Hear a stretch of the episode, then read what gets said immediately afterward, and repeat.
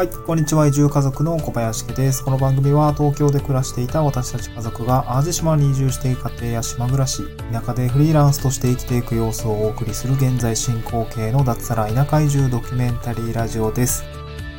えっ、と、今日のトークテーマはですね、えー地方移住は一人じゃ難しい、頼れる人を知る時の3つのコツというような内容でお送りをしていきたいと思います。えっと、ツイッターの方でですね、えっと、地方、あの、こんなことをつぶやいたら反応があったので、少し、まあ、えー波及する内容について触れておこうかなと思いました。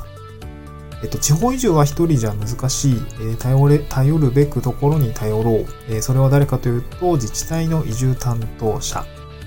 移住に積極的な自治体の担当者は熱量があるし、どんどん有益な情報を送ってきてくれる。えー担当者の役割は、移住希望者と地域をつなげる役目。現地のことは現地のことをよく人、よく知る人に頼ろうっていうような内容のつぶやきですね。えっと、結構ライクが集まって、うーん、なんていうんですかね、まあ、えっと、きっと同じことを思っていた方が多かったのかなというふうに思いました。で、私の経験的にも、まあ、移住相談って結構や、いろんなところに参加をしたりとか、えっと、まあ、実際にね、あの、オンラインで移住相談してみたりとか、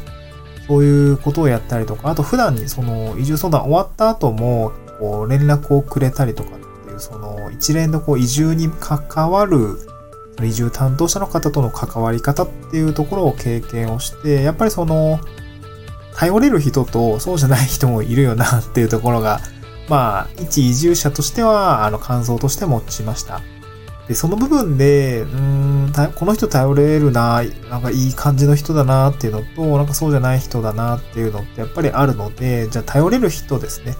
まあ、やっぱりその地方移住って一人じゃ難しいので、その、頼れる人に頼れた方がいいよねっていうところがあります。じゃあその頼れる人って、どういう人？どういう、どういう感じでこう知っていけばいいのっていうところの、まあ、3つのコツっていう形で、ちょっと今日はまとめてきました。で、まず基本前提というか、あの、移住者って、まあ、あくまでも、外側の人間だよねっていう話から入るんですけども、まあ、これはあの、地域から見たときに、あの、移住者はあくまで外側の人間ですっていうことですね。まあ、当然あの、そこに住んでないし、遠くからまあ眺めているだけ、もうなんならあの、人によってはその場所にまだ一度も行ったことがないっていう場合もあるでしょうし、うーん、なんかそうなっると、やっぱりその行ったこともないとか、えー住んでもいない場所っていうのは、うん、外側からその地域の中のことを知るのっていうのは、やっぱり難しいんですね。あの、見えているのはやっぱりごくごく一部。インターネット上に乗っかっている情報ですとか、えー、なんて言うんだろうな、まあ自分、まあかなり Google 上で見つけられる情報っていうのは、やっぱりそれはごくごく一部なのかなと、私もこう、淡路島に移住をしてきて、住んできて分かったことの方がやっぱり多いし濃いっていうことがあります。インターネットで得られる情報っていうのは、まあなかなか難しい。まあローカルであればローカルであるほど、そこにはインターネットを介さない情報っていうのが多いというふうに感じました。まなので、外から地域の、え中を知っていくのはやっぱり難しい。じゃあどうすればいいのかっていうと、まあ、中に住んでいる人ですね。に、えーまあ、頼っていくのが、あの、一番いいのかなと思います。で、まあ、ここで述べている、その頼る人っていうのは誰かっていうと、この自治体の移住担当者の方っていうのが、まあ、一番、うーん、なんていうんですかね、一番、まあ、身近、外側の、まあ、私も外側の人間でしたが、外側の人間からしたら一番身近なのかなというふうに感じます。まあやっぱりそれが仕事だ、仕事っていうところもあるんでね。あの、そういうのはやっぱり連絡もしやすいし、まあ、あの、コンタクトも取りやすい。まあ、一緒か。えっと、いろいろ話もしやすいのかなというふうに思います。じゃこの移住担当者の方ですね、まあ、まあ人間なんで、できる人が、できる人もいれば、まあなんかあんまり乗り気じゃない人もわかんないけどね、その、いやなんか前まで、うん、こっちの仕事をしてたんだけど、移動で、まあ泣く泣く移住担当になったんです、みたいな人も、まあ多分いると思うんで、やっぱそういう人に当たると、やっぱりなんかちょっと、ちょっとね、うん、情報量は少なくなったりとか、なんかあの人すごい消極的だな、みたいな。なんか、もっとなんか情報くれよ、みたいなね。そういう、こう、残念なこう移住相談窓口みたいな感じになっちゃうかなと思います。で、実際そういう自治体もあったので、うん、やっぱそこはみこっち側、外側の人としては、まあ、外側、内側っていうより人としてですかね。あのー、なんていうと、汲み取って、なんかまずいなって思ったら、まあ、その地域に移住したいのであれば、ちょっとやり方考える必要があるかなと思います。じゃその、頼れる自治体の移住担当者を知る、まあ、3つのコツって何なのかっていうところをちょっとあの、3つ話したいんですけども、1つがまあ対面で話すと熱量が汲み取れるよっていうこと。まあ、2つ目がまあ連絡がこまめ。まあ、これ積極的だよねっていうこと。3つ目が、まあ、これまでの移住担当歴が長いかどうかっていうところのまあ3つになります。で、まあ、これらを知っていくコツのな、あの、詳細なんですけれども、まあ、あの、一つ目の対面で話すと熱意が汲み取れるっていうのは、まあ、これはまあ人間なんでいいと思うんですけど、まあ、やっぱりその移住、この人に移住してほしいとかね、このうちの地域すごい、こう、頑張ってるから、もうぜひ人に移住してほしいんだっていうのは、やっぱりその熱量があると、やっぱり話してるだけで伝わってきます。で、まあ、えっと、少しコロナが流行る前の話ですけれども、えっと、ジョインだったり、えー、ふるさと回帰センターと呼ばれるその移住、定住を促進する団体とかね、地域の振興を、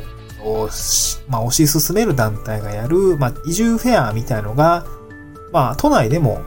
例えば、ま、えー、ビッグサイトとかでややられていたりとか、まあ、ちょっと中止になっちゃいましたけど、まあ、新宿のね、あのオフィス街の一角広,、えー、広いところで、あの、やられたりをしていました。で、そこではですね、まあ、あの、就職活動を、えー、やられた方、ちょ僕ら世代は合同説明会とかってあった、今、どうなんだろうね。コロナでやってないかもしんないですけど、合同説明会っていうのがあって、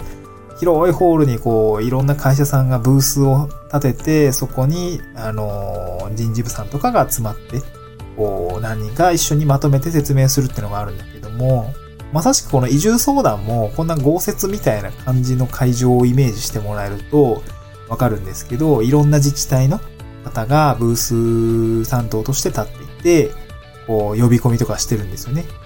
で、まあ、これは私の友人がに、その、コロナが流行る前に参加した時の話ですけども、やっぱり、積極的な自治体とかって、すごいね、あの、声をかけたりとか、うち見ててみたいな感じであったりとかするって言ってました。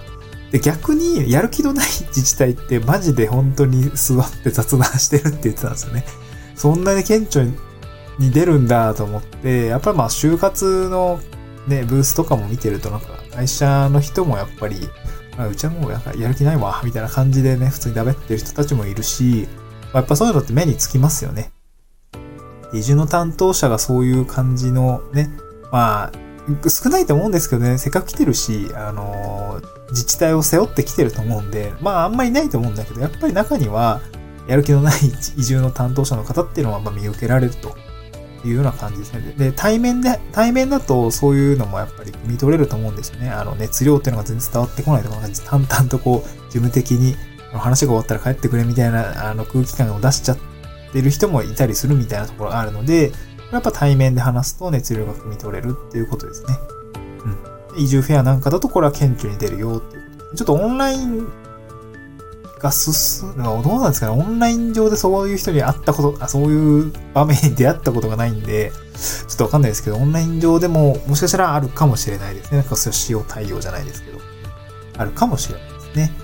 なので、ズームは比較的対面に近しい感じはありますので、うん、そこでも感じ取れるのかなと思います。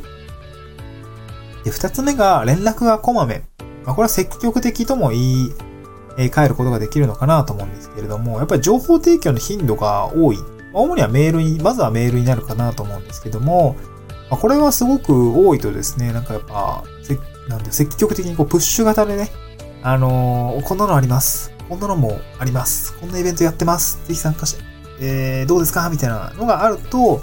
ま、やっぱりそれは、うん、なんかこう、頑張ってくれてるんだ。なんか僕たちのために頑張ってくれるんだなっていうその熱量に近しい感覚がありますよね。まあやっぱりやる気がなければ別にメール出すのも結構大変だと思うんで、そういうことってやらないでしょうし、まあ、熱量に近しいことがこの情報の、まあ、頻度っていうところですね。情報提供の頻度っていうところで、まあ、汲み取れるのかなと思います。まあ、あと、まあ、メールの内容にもよるけどね、あの、テンプレ テンプレが回ってきてるとかっていうのが、あの、見え隠れするとちょっとそれはなんかそれはシステム的なのかもしれないし。うん。まあなんか私がもらったメールはなんかその、小林さん、あの、こんな情報がありますみたいなこう名前が書いてあったりとか、あの、まあ、妻の状況ですね。ちょっと看護師の状況、あの、医療系の職場の